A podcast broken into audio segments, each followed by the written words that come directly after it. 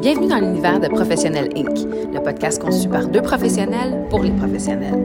Gestionnaire, entrepreneur ou de profession libérale, si tu fais face à des enjeux de leadership et de développement, t'es au bon endroit.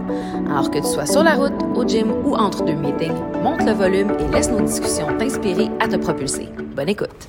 Bonjour chers auditeurs, bienvenue sur cet épisode de Professionnel Inc. Aujourd'hui, mardi 12 septembre, et c'est le wrap-up de notre thématique Nos ennemis intérieurs. Peux-tu croire déjà Annie? Eh, déjà, ça va vite? Ça va très très vite. Dis-moi, comment vas-tu aujourd'hui? Ça va vraiment bien. Je suis de retour aux sources, alors j'ai très hâte de euh, notre entretien aujourd'hui. Absolument. Et ce qui est merveilleux aujourd'hui, parce qu'entre autres on a un invité, c'est qu'on est tous ensemble en présentiel. Ça fait un certain temps qu'on ne s'est pas retrouvés ensemble euh, en présentiel, donc c'est vraiment le fun de te voir Annie euh, à mes côtés aujourd'hui. Oui, moi aussi. Sans plus tarder, je vous présente notre invité d'aujourd'hui.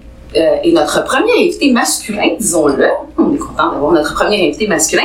Alors, je vous présente Guillaume, Guillaume Leroutier, qui est le dirigeant de l'Institut de coaching de Montréal, rien de moins.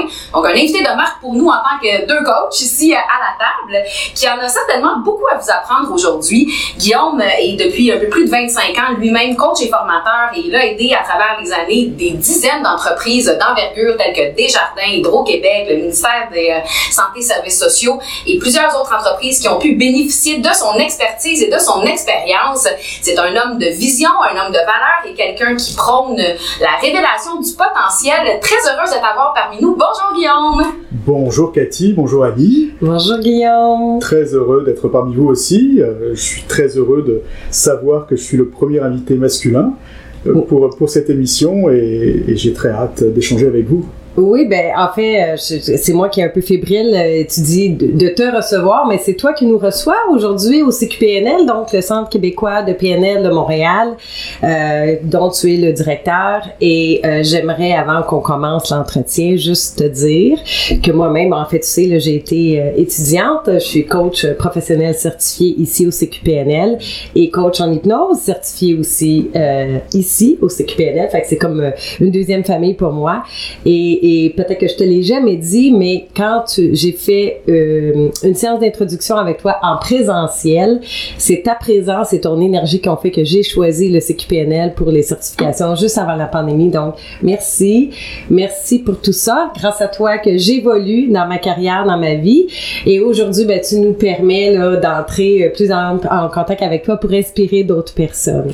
Et moi, étant en présentiel, je vous confirme, on ressent sa bienveillance à travers la pièce. Donc, je peux comprendre ton choix, ma chère Annie. Merci, merci Annie pour tes bons mots. Merci de me le dire. Très heureux de vous recevoir ici. Évidemment, oui, c'est un retour aux sources pour toi, un retour à la maison d'une certaine façon. C'est un peu ça le CQPNL, c'est une deuxième maison pour, pour bien du monde. Et donc, j'ai le plaisir d'être propriétaire et directeur du Centre québécois de PNL, en effet. Et, et l'Institut de coaching de Montréal, c'est la branche entreprise Oui. du CQPNL. Donc, c'est deux activités qui me tiennent bien occupé. Oui, oui, puis tu as un parcours vraiment super intéressant de la France au Québec. Euh, mon cher Guillaume, dis-moi, euh, qu'est-ce que a été le plus marquant pour toi dans ta carrière? Est-ce qu'il y a un conseil en particulier que, que tu as reçu, que, que tu juges là, euh, bon de partager, qui a été euh, marquant pour toi? Oui, en effet, le fait de, de venir de France euh, il y a maintenant 23 ans, euh, euh, ça m'impressionne quand, quand, je le dis, mon Dieu, déjà tout ce temps-là. évidemment, beaucoup d'eau a coulé sous les ponts, beaucoup d'expériences acquises en France d'abord, puis au Québec. Alors le Québec, c'était un choix de vie, hein, évidemment, c'était un choix libre de m'installer ici, mm. pour plein de raisons que j'évoquerai pas ici, parce que c'est pas le sujet. donc peut-être...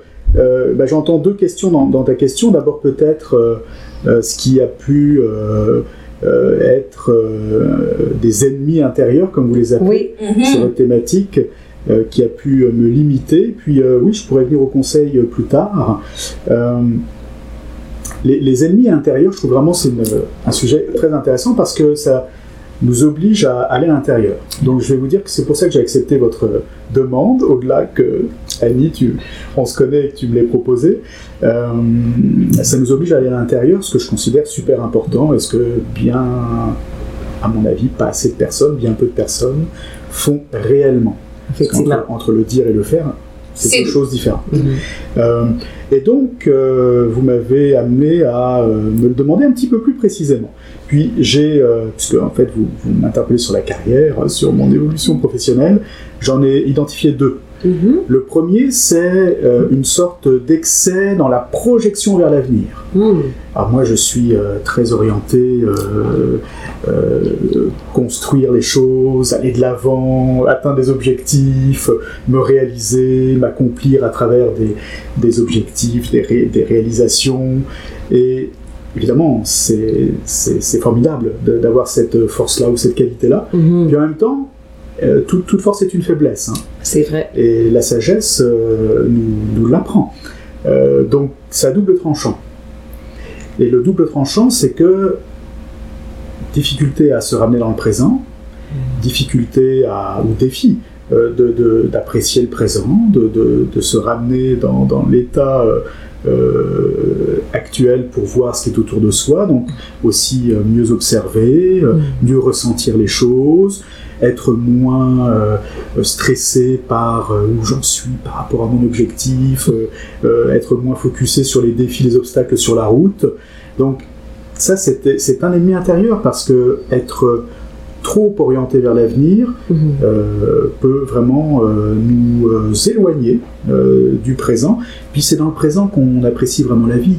Effectivement. C'est dans le présent qu'on peut savourer, qu'on peut apprécier, qu'on peut ressentir de la gratitude. et, et ça, c'est essentiel. Donc, donc ça, c'était un défi pour moi. Mhm. Dont je crois que je suis de plus en plus conscient.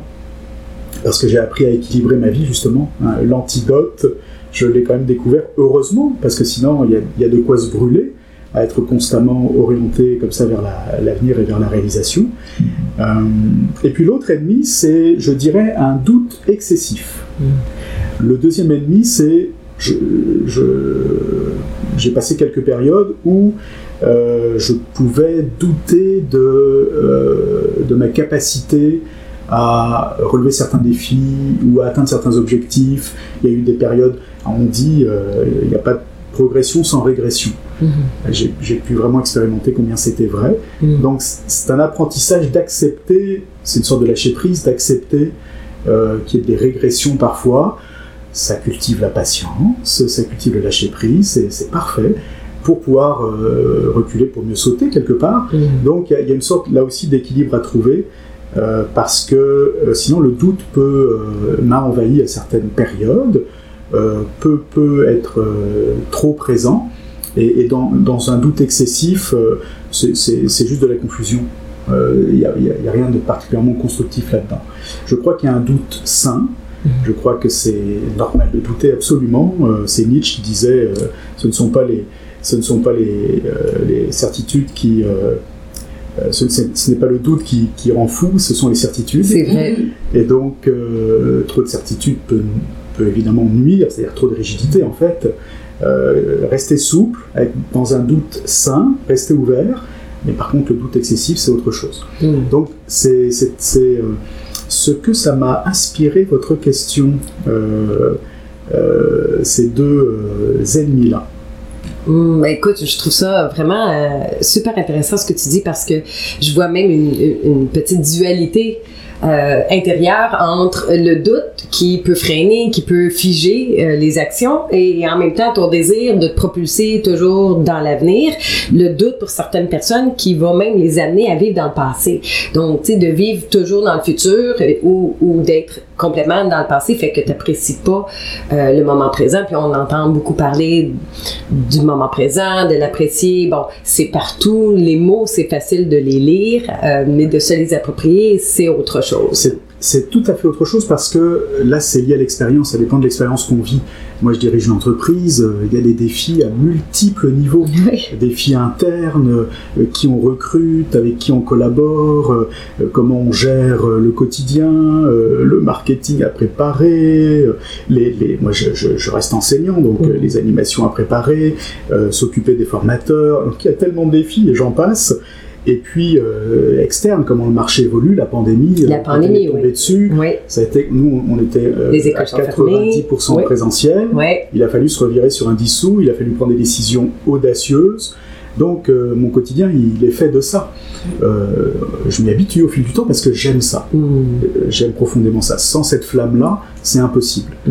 Euh, dirigez pas d'entreprise, soyez pas très autonome, vous lancez pas là-dedans. Si vous n'avez pas cette flamme-là, c'est absolument impossible. Impossible. Ouais. Donc, il y a cette, euh, cet équilibre à trouver qui, euh, que j'ai fini par trouver en apprenant à, à prendre soin de moi, en apprenant à, à avoir des temps où je décroche complètement, Mm. où c'est pas négociable, euh, trouver un équilibre vraiment un peu à, à tous les niveaux, mais globalement, c'est vie personnelle, vie professionnelle. J'ai une vie de couple, j'ai une vie de famille, Ouais. en prendre soin, c'est essentiel pour préserver un équilibre. Oui, puis tu sais, je trouve ça vraiment intéressant. C'est sûr que plusieurs de nos auditeurs qui vont se retrouver dans cette, euh, dans, cette dualité-là aussi. Puis tu sais, dans, dans une de mes cohortes en développement leadership, un de mes modules est sur la pleine conscience, l'idée en pleine conscience. Et c'est toujours le module où les gens ont le plus de difficultés à se, à se excusez-moi l'anglicisme, mais à ce picture-là. Ils ont beaucoup de difficultés à comprendre comment être dans le moment présent quand tu es toujours dans l'action parce que, tu sais, être dans l'action, ça donne l'impression qu'on est toujours en train de courir après le futur ou après, tu sais, l'expression courir après son temps, ça, ça veut dire qu'on n'est pas dans le moment présent. Ça veut dire qu'on est soit en train d'essayer de régler quelque chose en arrière de nous ou qu'on est en train d'essayer de planifier en avant de nous. Donc, cette, cette, toute cette ce concept de pleine conscience-là, c'est tellement quelque chose qui rejoint beaucoup de monde. Je trouve ça vraiment intéressant que tu en parles. Puis je trouve ça intéressant aussi que tu t'expliques à quel point, avec le temps, on réussit à dompter la bête. C'est vraiment ce que c'est finalement en bout de ligne. Puis dis-moi, parmi ces ennemis intérieurs-là, j'imagine que euh, dans ta carrière, tu en as côtoyé plusieurs de tes élèves ou de tes clients et tout ça.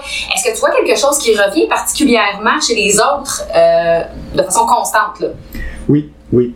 Je, j'ai vu, j'ai observé au fil du temps, euh, plus de 35 ans maintenant d'expérience professionnelle, euh, des, des dominantes, je dirais, des tendances très marquées.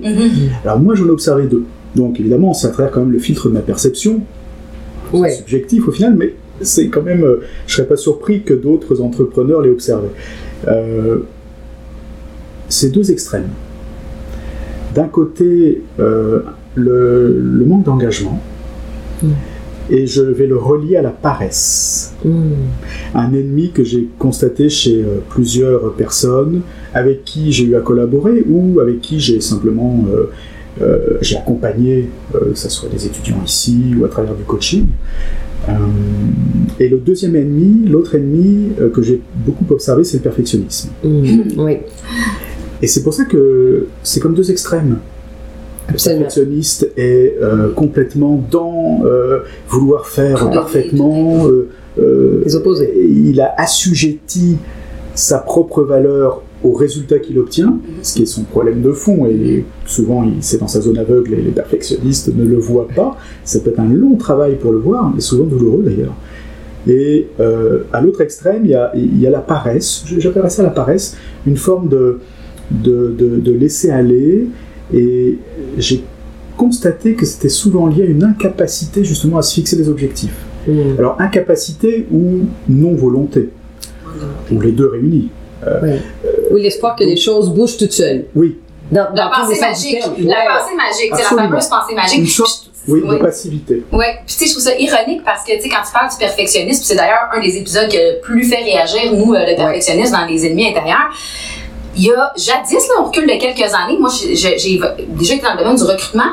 Et être perfectionnisme, c'était comme une qualité. Tu sais, les gens disaient ça en entrevue pour essayer de démontrer qu'ils travaillaient bien. Tu sais, ah, euh, qu'est-ce que vous aimeriez améliorer? Ah, je suis trop perfectionniste. Pour être choisi. Pour être choisi, tu sais, c'est Ouais. quelque chose qu'on entendait, alors que maintenant, on, on voit à quel point ça peut être plus, nécessairement plus destructeur que, que bien, euh, bienfaiteur là, dans nos vies, Oui, c'est vraiment perfectionnisme. intéressant ce que tu dis, Cathy, là, parce que je crois qu'il y a une évolution d'époque. Mhm. Effectivement, le perfectionnisme, il y a encore euh, 20, euh, 30 ans, euh, ou à peine, était plutôt valorisé. Il, il reste valorisé aujourd'hui par la société, mais moins. Aujourd'hui, il était valorisé parce qu'il représentait de l'engagement, il Mhm. représentait de la, la- de la détermination, euh, vouloir euh, arriver quelque part, euh, des qualités vraiment d'investissement.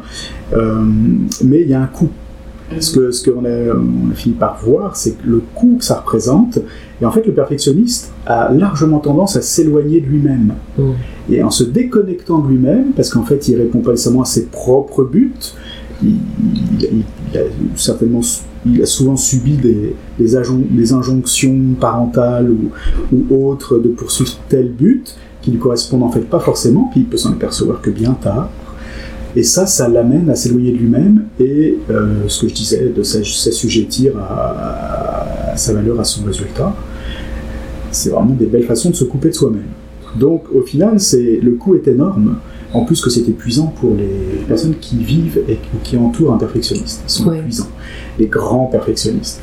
Donc si je prends peut-être une petite image, une analogie, euh, être perfectionniste dans le sport de haut niveau par exemple, bah, ça semble, euh, je dirais, pertinent et, et, indispensable pour arriver à un certain niveau, rester à ce niveau, mmh. battre des records, etc. Maintenant, euh, il y a aussi une vie autour, et quand le sportif de haut niveau euh, ne peut plus être un sportif de haut niveau, là, il, il, souvent, ils tombent en dépression parce que ils, ils ne savent plus euh, comment, comment faire, quels sont leurs repères. Mmh. Ils ont à se redéfinir complètement, à se redécouvrir. Euh, donc, je crois que c'est très important d'être conscient du coût du perfectionnisme.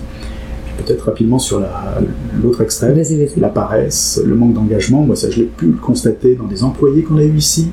Euh, ça, a été, ça a été une déception de voir des personnes qui, euh, finalement, euh, étaient très euh, limitées dans leur engagement, dans leur investissement, ce qui n'est pas très compatible avec notre environnement ici. Euh, et donc, ça, moi, ça, ça, me surprend toujours parce que j'aime le travail, j'aime la valeur du Mhm. travail.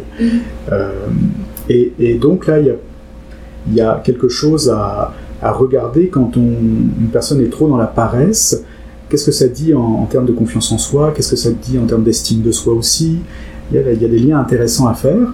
Et puis je pense que c'est important soit de sortir du perfectionnisme, soit de sortir de la, du manque d'engagement ou de la paresse Mhm. pour avoir une vie plus, plus euh, heureuse en fait. Oui, et puis, je suis contente que tu fasses le lien, justement, c'était ma prochaine question. En fait, là, la majorité des ennemis intérieurs, là, que, que- même s'ils sont tous différents, euh, chacun de leur côté, mais que- quel impact tu vois euh, pour ceux qui nourrissent euh, ces ennemis-là, de façon consciente ou inconsciente? C'est quoi l'impact sur l'estime de soi ou la confiance en soi? Ben, en fait, c'est- ça fonctionne ensemble. hein. Donc c'est un cercle vicieux.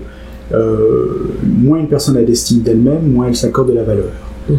Moins elle s'accorde de la valeur, moins elle va euh, vouloir euh, être proactive pour s'épanouir, pour euh, atteindre des objectifs, pour se réaliser. Mhm. Et donc moins, moins, elle, moins elle réalise de choses, moins elle fait ce qu'elle aime dans la vie, moins elle se connaît, moins son estime Exact. de soi se développe. Oui. Donc c'est un cercle vicieux. C'est la même chose pour la confiance en soi, parce que la confiance en soi, elle est plus liée à l'action. Donc, euh, moins j'ai d'audace, euh, moins euh, j'ose aller vers l'inconnu, euh, moins je me lance de défis, euh, moins je suis proactif, plus je reste dans une forme de prudence, euh, voire, de, voire de, de paresse, effectivement. Donc là aussi, c'est un cercle vicieux.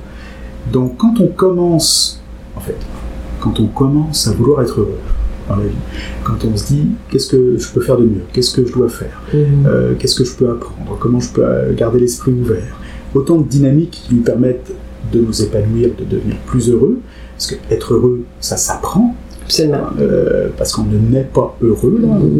C'est- un chemin.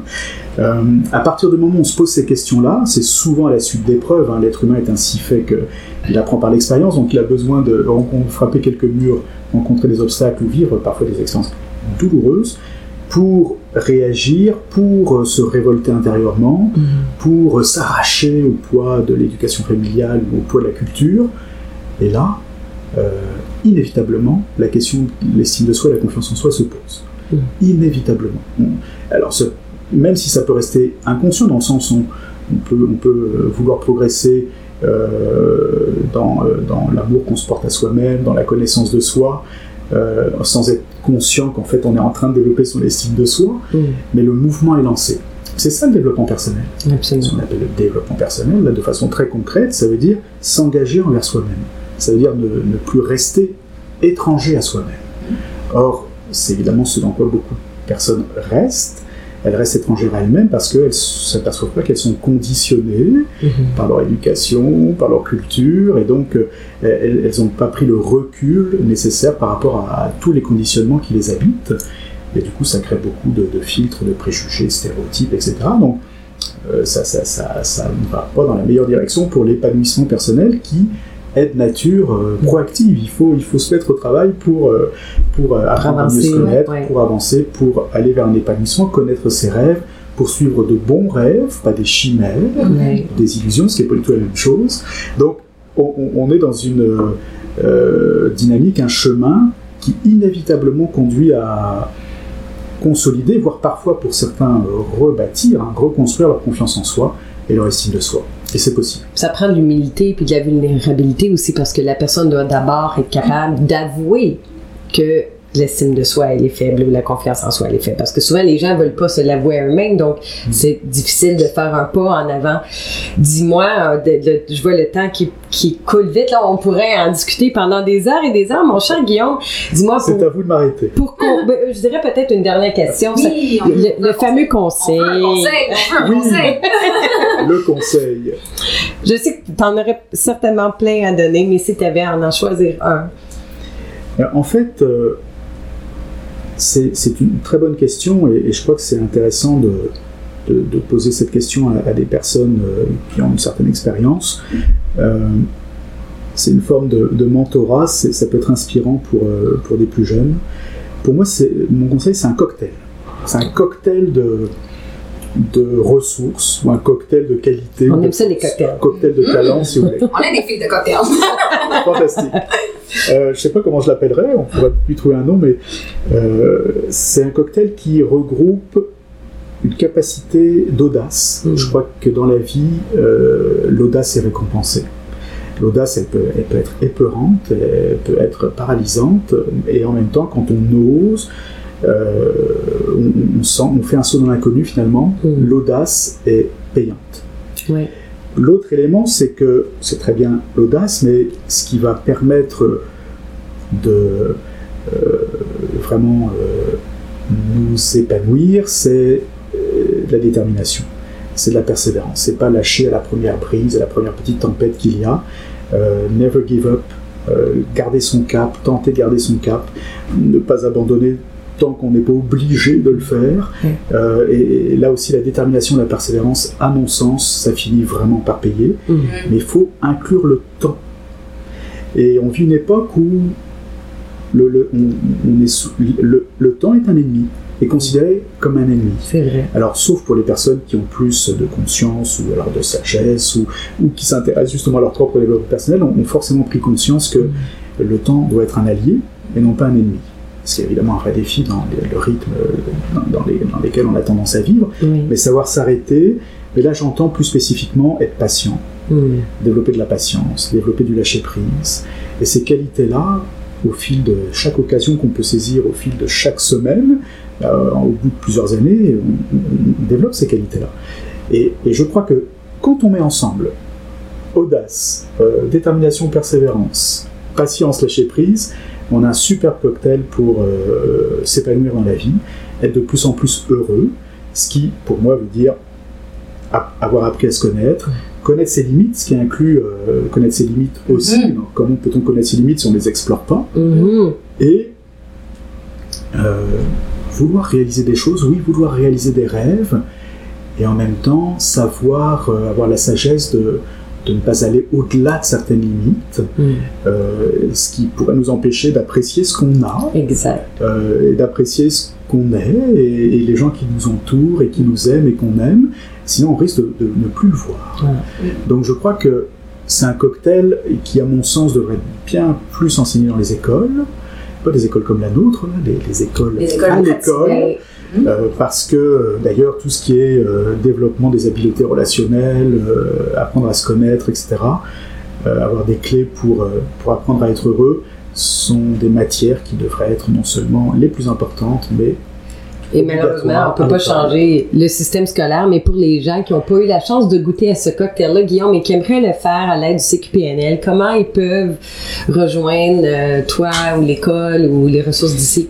Ben D'abord, rapidement, euh, je pense qu'on peut changer le système scolaire. Et il y a des personnes qui, d'ailleurs, qui se sont formées ici, qui vraiment sont proactives pour tenter de changer les choses.